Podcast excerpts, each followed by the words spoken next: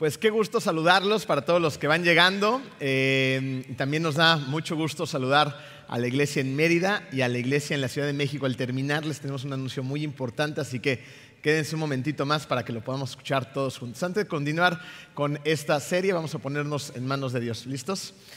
Querido Dios, eh, te damos tantas gracias, Padre amado, eh, por el privilegio de poder estar aquí todos reunidos en familia, como tú nos mandas a congregarnos, Señor para honrarte, para cantarte y como hace rato lo dijimos, también para preparar nuestro corazón y escuchar tu palabra. Despierta nuestros oídos, Señor, sacude nuestros corazones y pon bien dentro de nosotros esas semillas que necesitamos para que el día de mañana demos mucho, mucho fruto.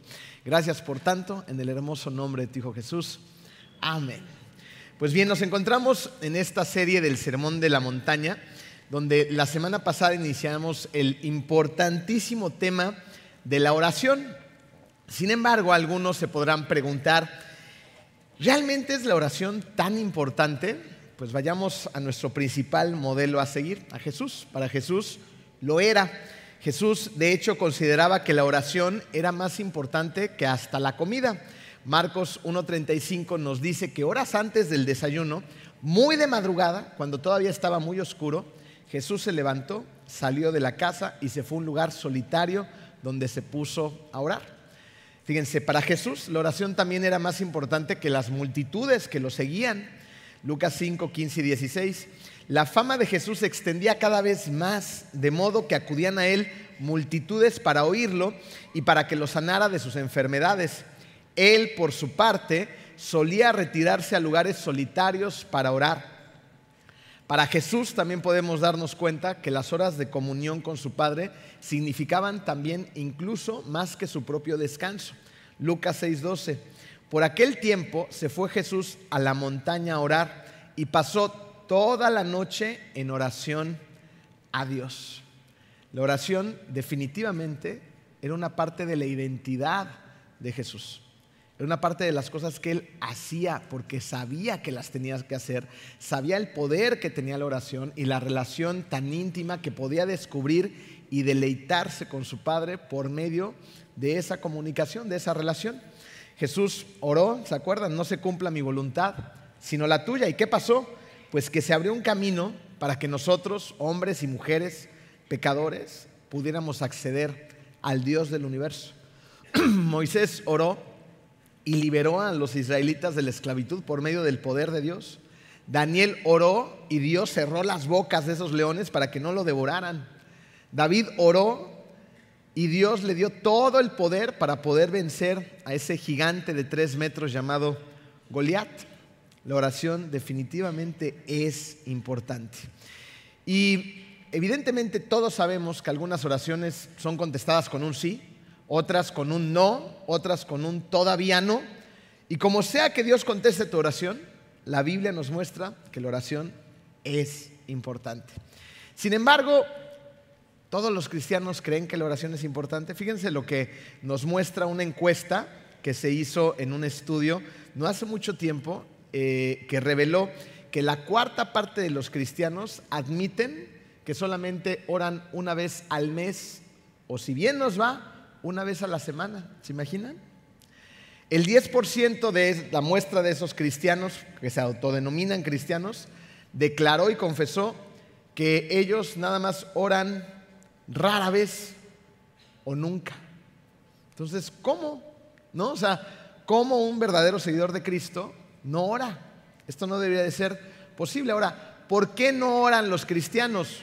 Pues puede ser, creo que por tres posibles causas. Una, porque realmente no son cristianos. Otra, porque no entienden el poder de la oración. U otra es porque desconocen la importancia de la oración.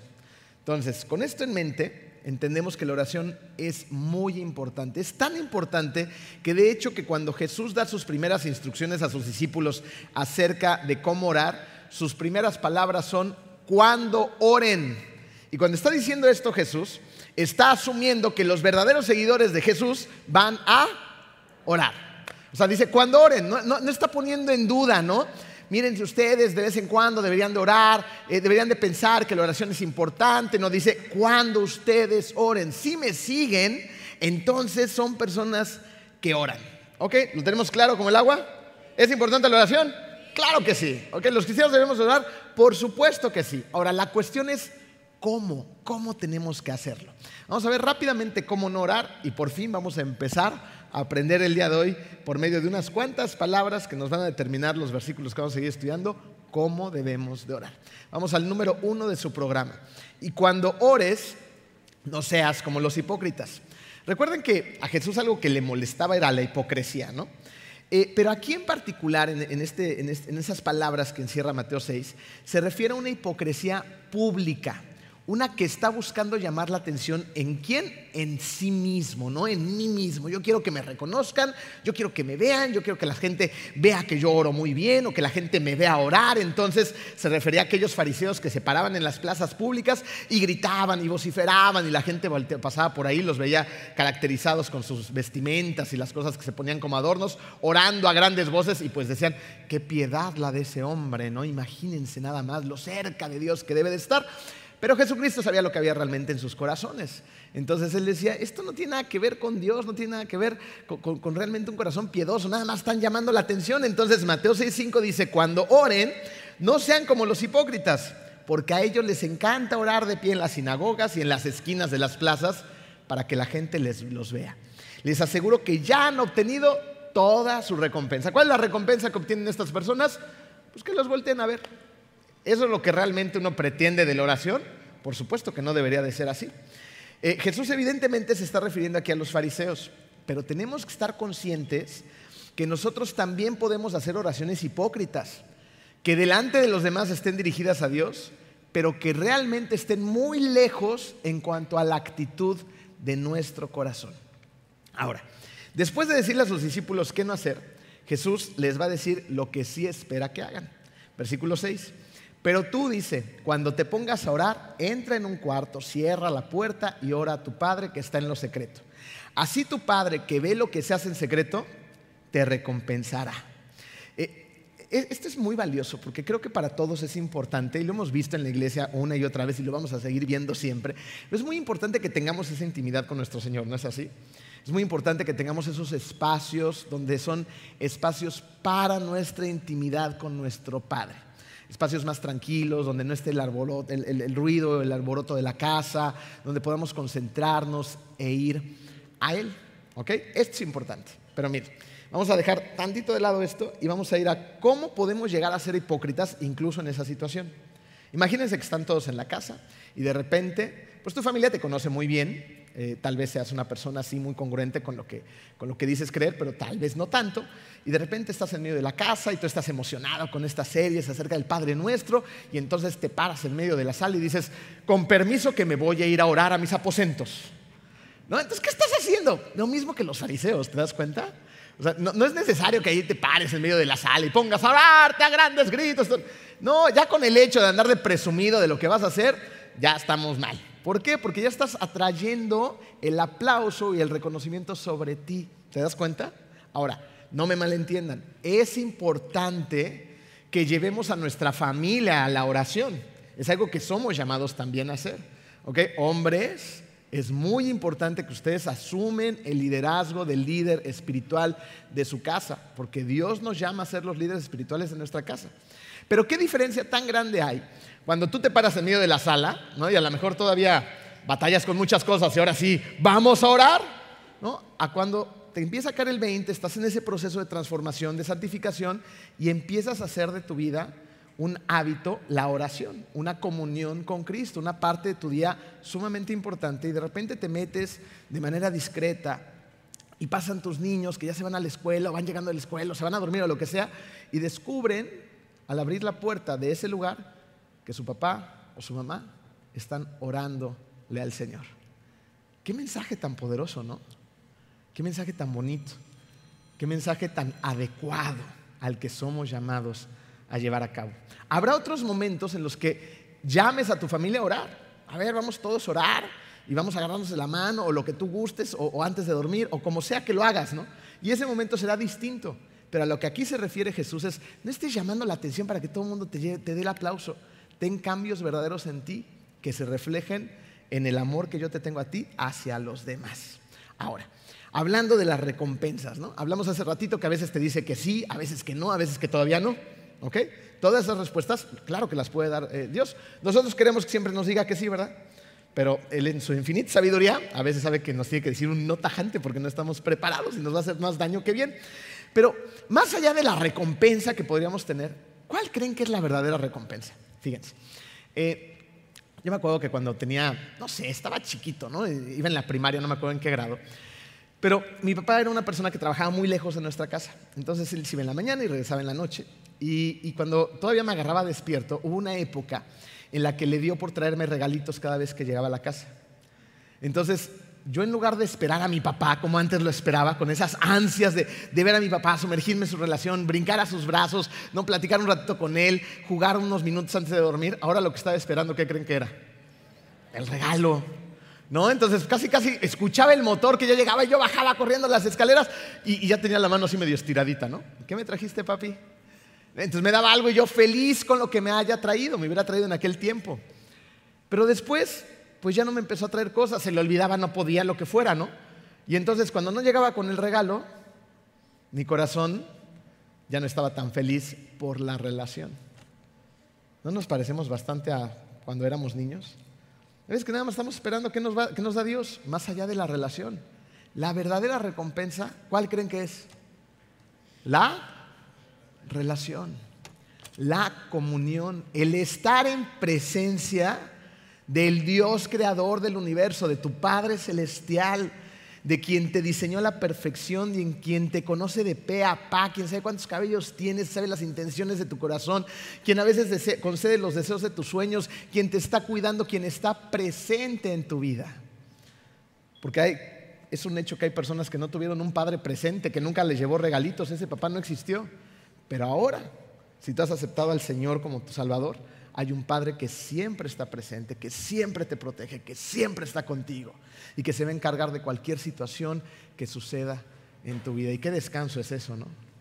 Qué descanso es saber que a veces como hijos tenemos situaciones, conflictos, cosas que están pasando en nuestra vida, pero de repente sale papá al quite y dice, no te preocupes hijo que yo me hago cargo. ¿Qué se siente? Descansas te sientes seguro, te sientes confiado. Nosotros estamos seguros en Cristo, estamos confiados en Dios. Ese es el Padre del que estamos hablando y ese es el mayor beneficio del que gozamos cuando, vaya, cuando vamos a la oración, esa comunión con nuestro Padre Celestial. Ahora, después de alentar a sus discípulos a no orar para impresionar a los demás, Jesús les va a advertir acerca, número dos en tu programa, de no orar para impresionar a Dios. No impresiones a los demás, pero tampoco impresiones a Dios. ¿Creen que podemos impresionar a Dios? Pues de ninguna manera, ¿no? Mateo 6, 7 al 8. Y al orar, no hablen solo por hablar como hacen los gentiles, porque ellos se imaginan que serán escuchados por sus muchas palabras. No sean como ellos, porque su Padre sabe lo que ustedes necesitan antes de que se lo pidan. Y aquí hay una poderosa ilustración en cuanto a hablar solo por hablar. Y la vamos a encontrar en Primero de Reyes. Aquí vamos a ver esta batalla del Monte Carmelo. ¿Se acuerdan de esa batalla? Esa batalla eh, eh, son historias que a mí me gustan mucho en la Biblia porque puedes ver muchas cosas en acción. Y aquí eh, nos encontramos en el contexto de la historia con los sacerdotes de un dios falso, del dios Baal.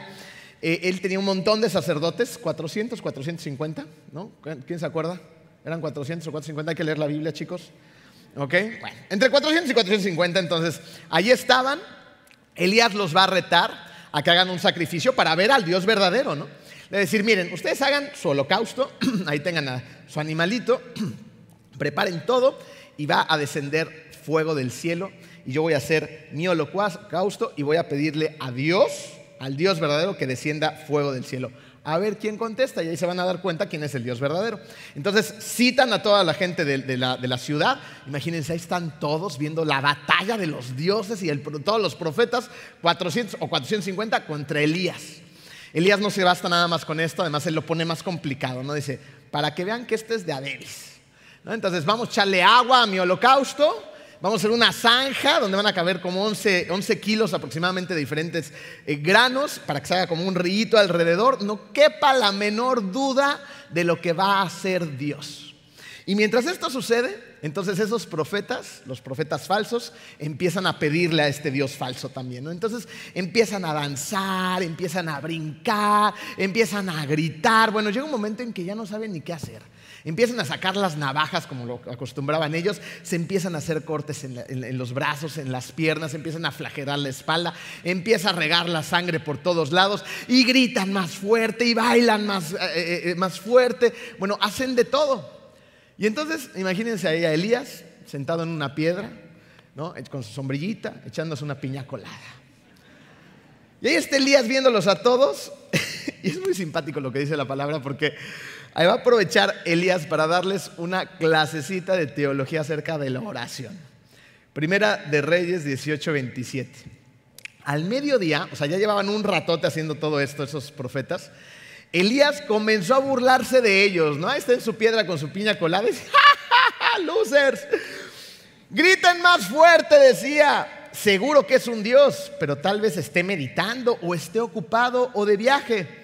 A lo mejor se ha quedado dormido y hay que despertarlo, chicos. Sigan bailando, sigan haciendo todo el ridículo que están haciendo. Para Dios eso no era necesario. Para el Dios del universo no era necesario impresionarlo, ni estarle bailando, ni estar haciendo toda esa bola de ridiculeces. El Dios verdadero lo único que necesita es un corazón sincero, humilde, que vaya y pida lo que se necesita pedir, de manera concreta, simple, directa y sencilla. Aquí está la clasecita de teología acerca de la oración que les da Elías a toda la ciudad y a los profetas falsos. Primero de Reyes 18, 36 al 37. Elías dio un paso adelante y oró así, Señor, Dios de Abraham, de Isaac y de Israel, que todos sepan hoy que tú eres Dios en Israel y que yo soy tu siervo y he hecho todo esto en obediencia a tu palabra. Está diciéndole Dios, haz esto para que te conozcan, que tú eres el Dios de Israel. Yo soy solamente un siervo.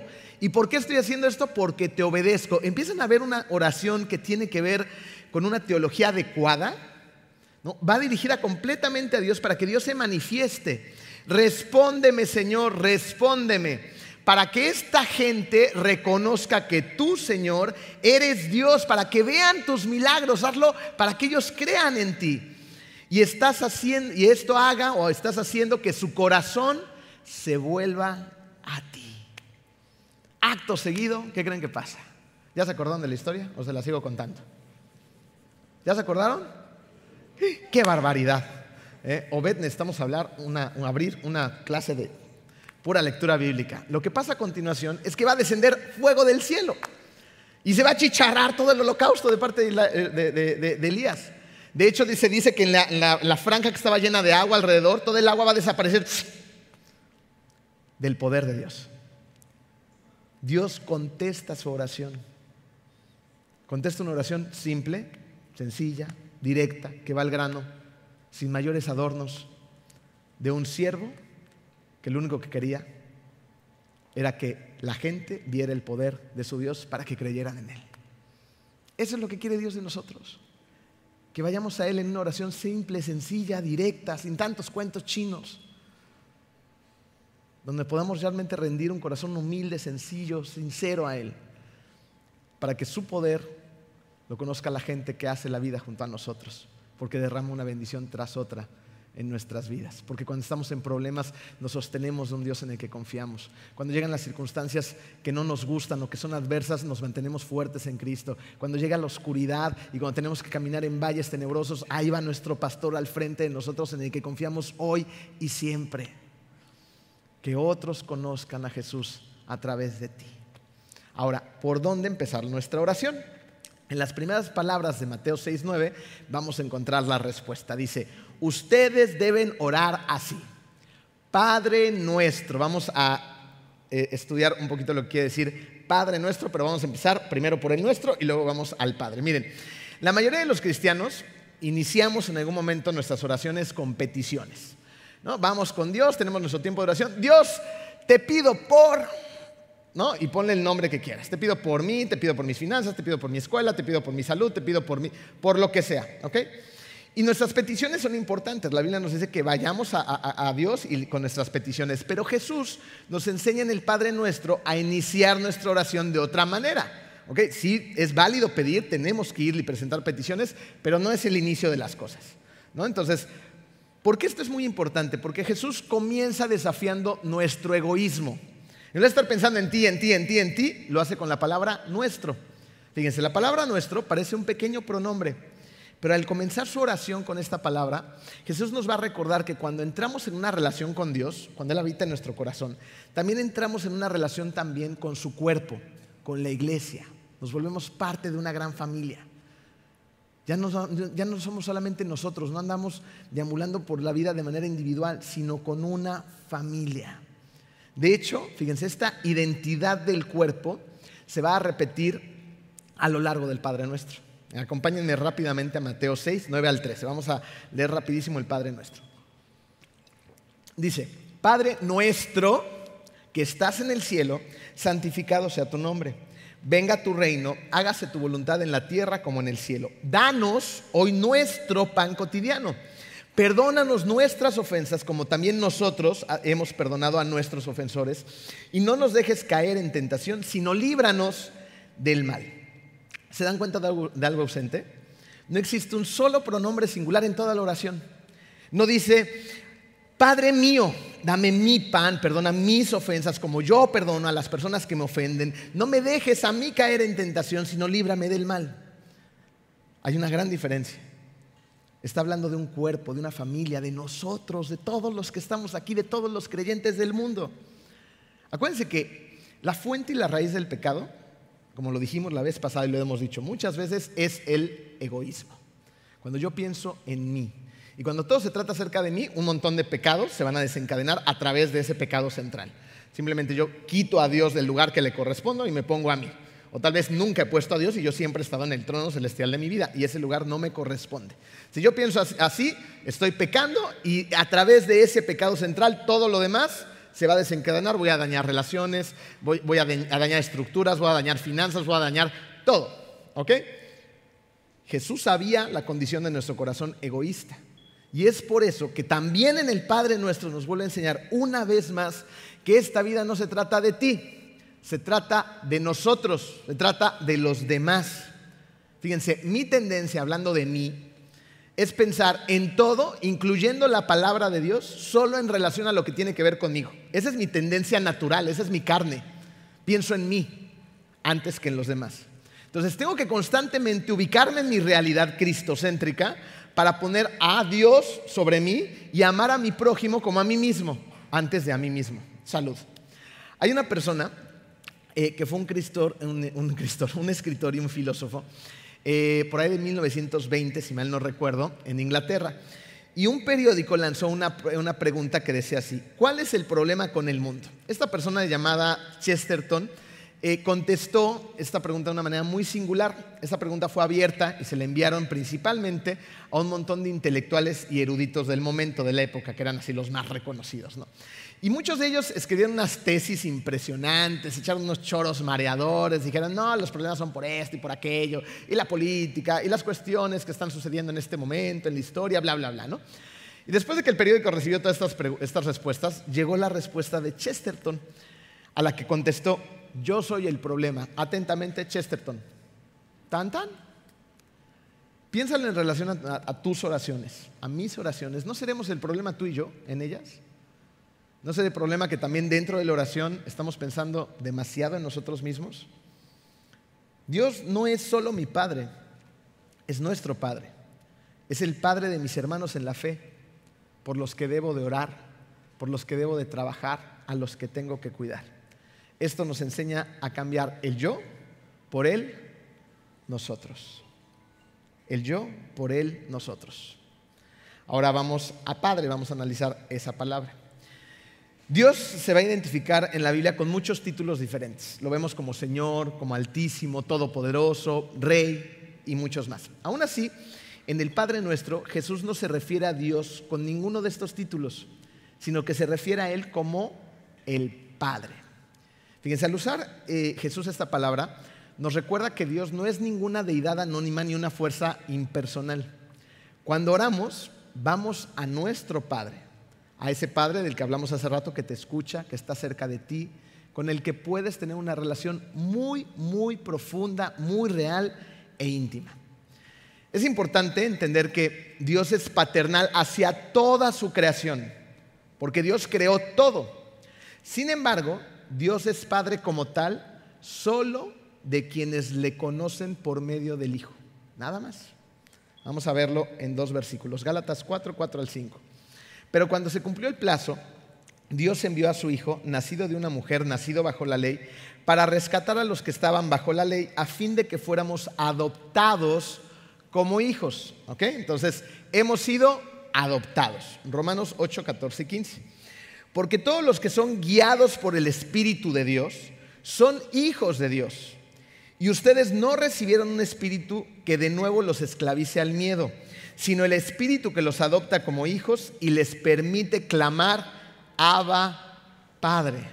Entonces, Dios es el Padre de, todo de toda su creación él la creó, Él la inventó, Él la diseñó. Pero no todos los humanos tienen como padre a Dios. ¿Se dan cuenta la diferencia? Hay una diferencia abismal. Qué hermoso y enorme privilegio tienes al poderle llamar Padre al Dios del universo. Qué hermoso privilegio. Solamente puedes tener este privilegio si tú reconoces a su Hijo Jesucristo como el Hijo que vino a esta tierra dio su vida, murió en la cruz y resucitó al tercer día. Ese es el base, esa es la base de nuestro cristianismo. Pero si tú rechazas al Hijo, si tú nada más crees que fue un profeta, que está en la historia, pero no puedes terminar de creer en Él como el Hijo de Dios, tú no tienes el privilegio de llamarle Padre a Dios. Para ti es Dios, nada más. Y esa, esa, esa pequeña verdad, ese pequeño cambio de cómo nos dirigimos a Él como Dios o como Padre, en nuestra relación estoy hablando de esto, es la diferencia entre estar en la eternidad con mi Dios Padre o pasar la eternidad en un lugar donde no está Dios. Yo espero que en ustedes esté el poderle llamar a Dios Padre, porque el día de mañana que Dios nos llama a su presencia, vamos a poder gozar todos juntos de Él y de nosotros también. Llámale Padre y cerciórate de que no es solamente Dios para ti, que es también tu Padre Celestial. Ahora vamos a Padre Celestial, número 5 en tu programa, estamos avanzando un poquito. Dios reina sobre su trono, sobre todo lo que existe y sobre todo lo que no sabes que existe. Él es un Dios todopoderoso, es un Dios omnisciente que todo lo sabe y es un Dios omnipresente que en todos lados está. Por lo tanto, no debemos de pensar que Él solamente es un personaje buena onda que esté en el cielo concediendo nuestros deseos. O por otro lado, que es un personaje que nos castiga si nos portamos mal. Jesús nos muestra que si, bien podemos ir al creador de todo, a ese Padre celestial, a ese Padre todopoderoso, no debemos de olvidar que es el Dios omnipotente del universo. Eclesiastés 5.2 dice, no te apresures ni con la boca ni con el corazón a hacer promesas de Dios que Él está en el cielo y tú estás en la tierra. En otras palabras está diciendo, ubícate. Dios es el Dios del universo, tú estás en la tierra, nada más que eso. Mide pues tus palabras. Y fíjate, cuando tú empiezas a dimensionar la grandeza y el poder de Dios, estos hechos acerca de su grandeza empiezan a darle forma a tu oración. Por supuesto que necesitamos acercarnos a Él, pero ¿no sería buena idea acercarnos al Dios creador del universo de una manera respetuosa, humilde y reverente? ¿No sería eso una buena idea? Piénsalo en tus relaciones del día a día. Fíjense, yo todavía soy un poquito de la vieja escuela.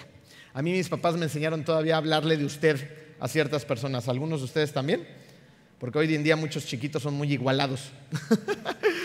Y eh, para todo, tutean a todo mundo. Bueno, eh, en, mi época, mis papás me enseñaron a dirigirme de usted a ciertas personalidades, ¿no? Los médicos.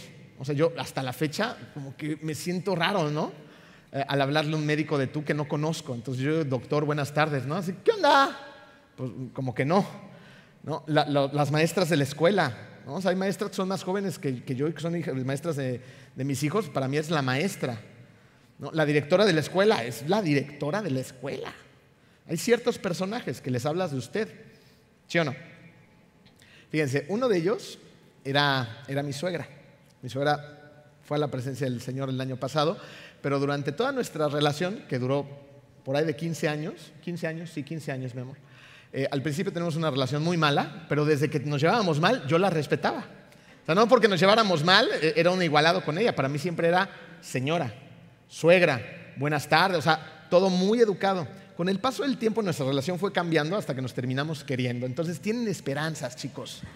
No, no se desanimen, pueden entrar en el corazón de su suegra, sigan perseverando. Entonces nos empezamos a llevar bien con el paso del tiempo y nuestra relación empezó a crecer, empezó a ser una relación de mucho amor, de mucho cariño, pero también de mucho respeto, de mucho respeto. Hasta el final de sus días para mí fue mi suegra.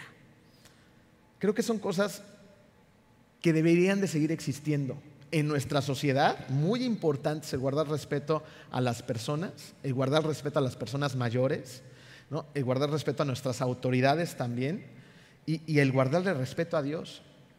En, nuestra experiencia en el paso por jóvenes, yo de repente veía que había jovencitos que, se dirigían a Dios de una manera irrespetuosa, a veces hasta con groserías y majaderías, ¿no? ibas, ¿por qué hablas así? Pues porque así hablo yo, ¿no? Y es mi bro, y este lo... No, es el Dios creador del universo, es tu Padre celestial. Claro que puedes ir a Él y tener una relación de muchísima confianza, pero dentro de la confianza también puede haber mucho respeto, ¿no es así? Es posible. Entonces, esta es una relación por la cual Dios nos enseña, Dios Padre celestial. Él está en el cielo, tú estás en la tierra, ve y tiene una relación de cordialidad, de armonía, una relación muy íntima, pero con un respeto reverente. Ten temor del Señor, ¿no es así? El temor es ese respeto reverente. Ahora, con esto bien clarito en la cabeza, ahora Jesús va a identificar el carácter de Dios, enseñarnos cómo, eh, ya nos enseñó a dirigirnos a Él. Ahora sí va con la primera petición. ¿Listos? Santificado sea tu nombre. Esa frase no es necesariamente una exclamación de alabanza como muchos creen. Más bien es algo que Jesús le está pidiendo a Dios que haga, santificar su nombre. Pero para avanzar tenemos que entender el significado de palabras santificado y nombre. ¿Qué quiere decir santificado? Hacer santo. Así que cuando Jesús pide a Dios que santifique su nombre, está pidiéndole que demuestre su santidad y su gloria. ¿Ok? Pero ¿qué significa santificar su nombre? Herman Babic fue un teólogo muy, muy especial, explicó esto así. Pongan mucha atención porque es relevante. Dice, un nombre es algo personal y muy diferente de un número o de una categoría de una especie. Casi todos nos sentimos molestos cuando alguien escribe mal o confunde nuestro nombre. ¿Les ha pasado? ¿No? Que, confunden tu nombre. Ah, yo no me llamo así, ¿eh? O lo escriben mal. No, así no se escribe mi nombre. ¿No? ¿No les pasa con los niños en la casa que tienes varios hijos o perros o gatos y les pones el nombre de los perros y los gatos a los niños? Y el niño, yo no me llamo así, mamá. O sea, defienden su identidad, ¿no? Ok, entonces a esto se refiere. Cuando alguien escribe mal o confunde nuestro nombre, nos sentimos molestos, porque representa nuestro honor, nuestra dignidad, nuestra persona, nuestra individualidad. Hay un vínculo íntimo entre Dios y su nombre. Según la Biblia, este vínculo no es accidental, sino creado por Dios. Nosotros no le damos nombre a Dios, Él se pone nombre a sí mismo. Por tanto, su nombre reúne su honor, su fama, su excelencia, su propio ser.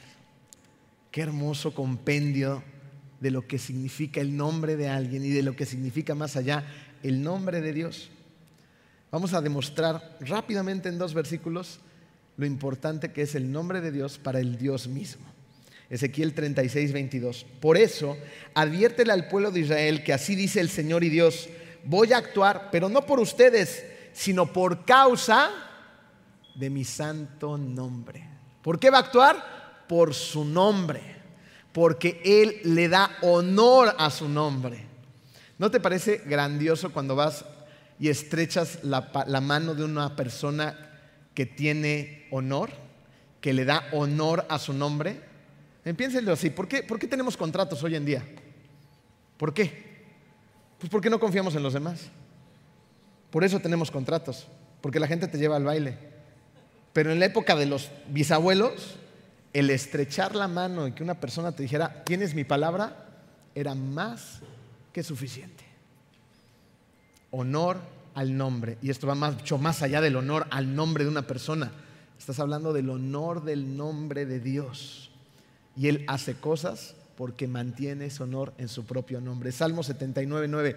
Oh Dios y Salvador nuestro, por la gloria de tu nombre, ayúdanos. El salmista identificaba y tenía muy claro lo importante que era para Dios su propio nombre y por eso apela a esa frase, por la gloria de tu nombre, ayúdanos, por la gloria de tu nombre, vuelve a repetir, líbranos y perdona nuestros pecados.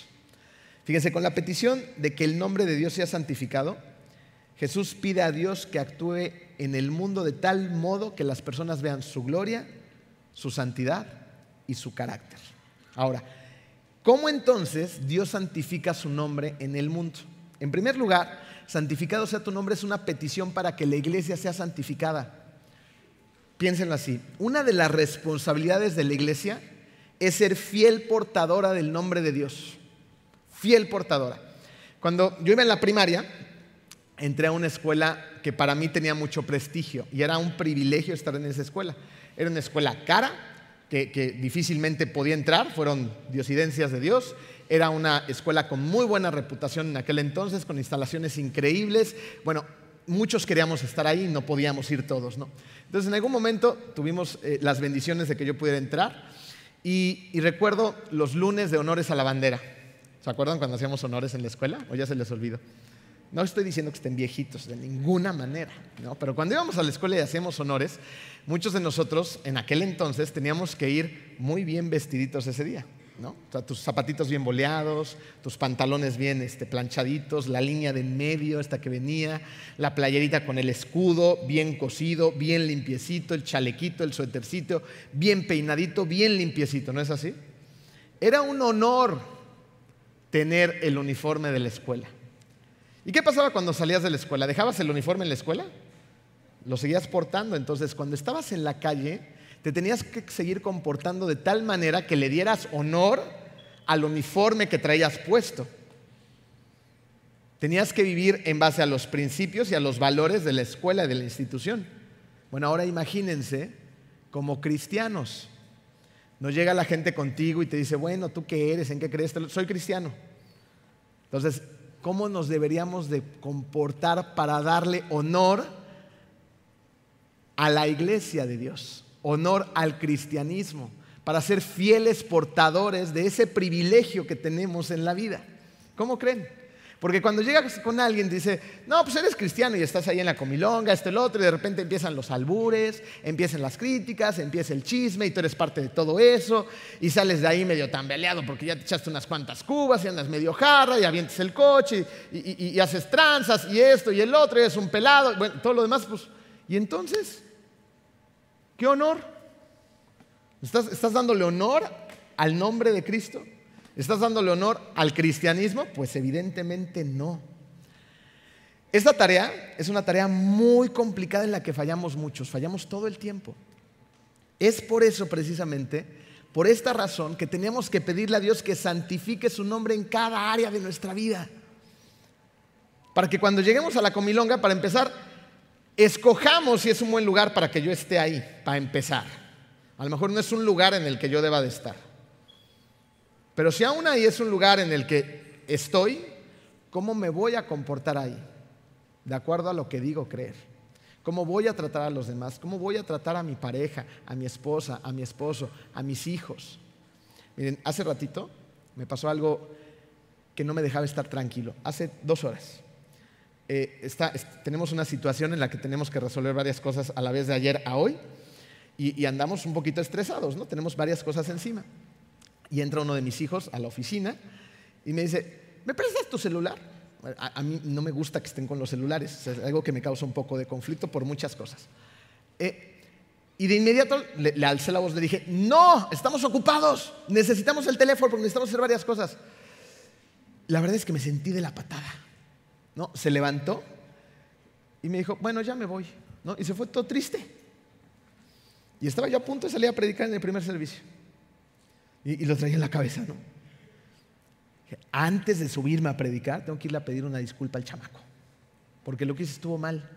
Él no tiene la culpa de que yo esté estresado. Él no tiene la culpa de que yo tenga muchas cosas encima. Él no tiene la culpa de nada de eso. Ni siquiera le expliqué, simplemente le llamé la atención y lo hice con una voz áspera.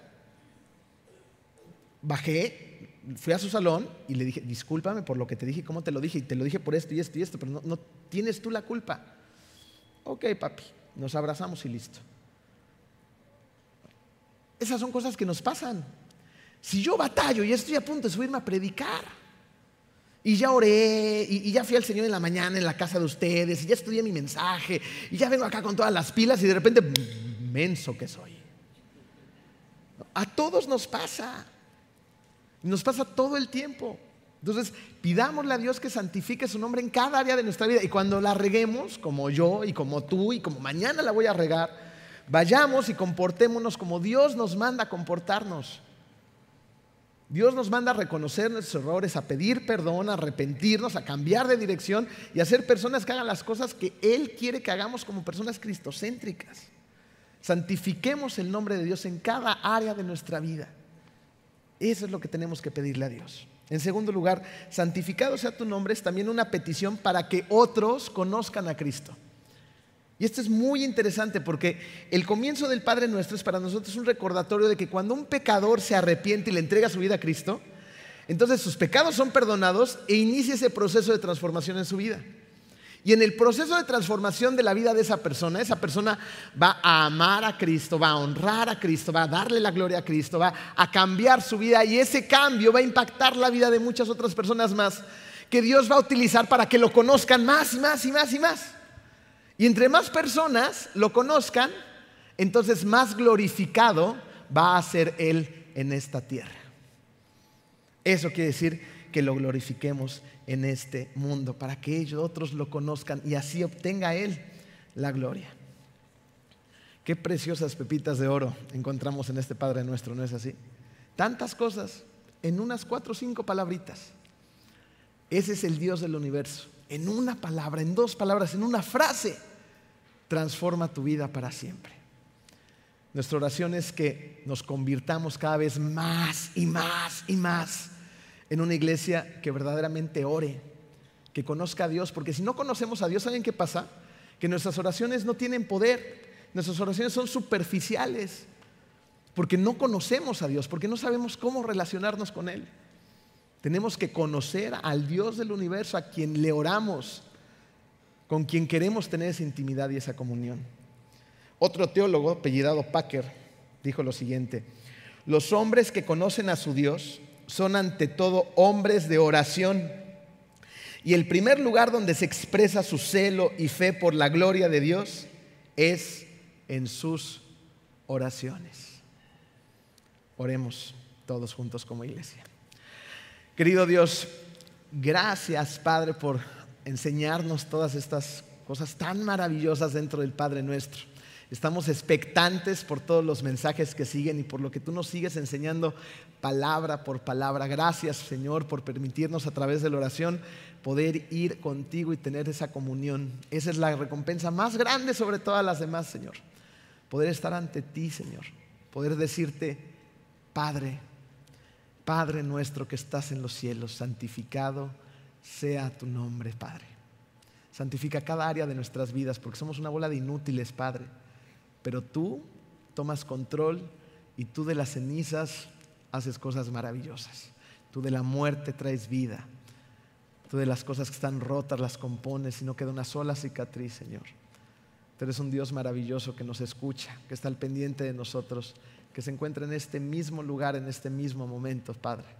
Inunda nuestros corazones con tu gracia, tu misericordia y tu amor y utilízanos para ir allá afuera y reflejar todas estas cualidades y todo este amor perfecto hacia los demás dentro de nuestra imperfección.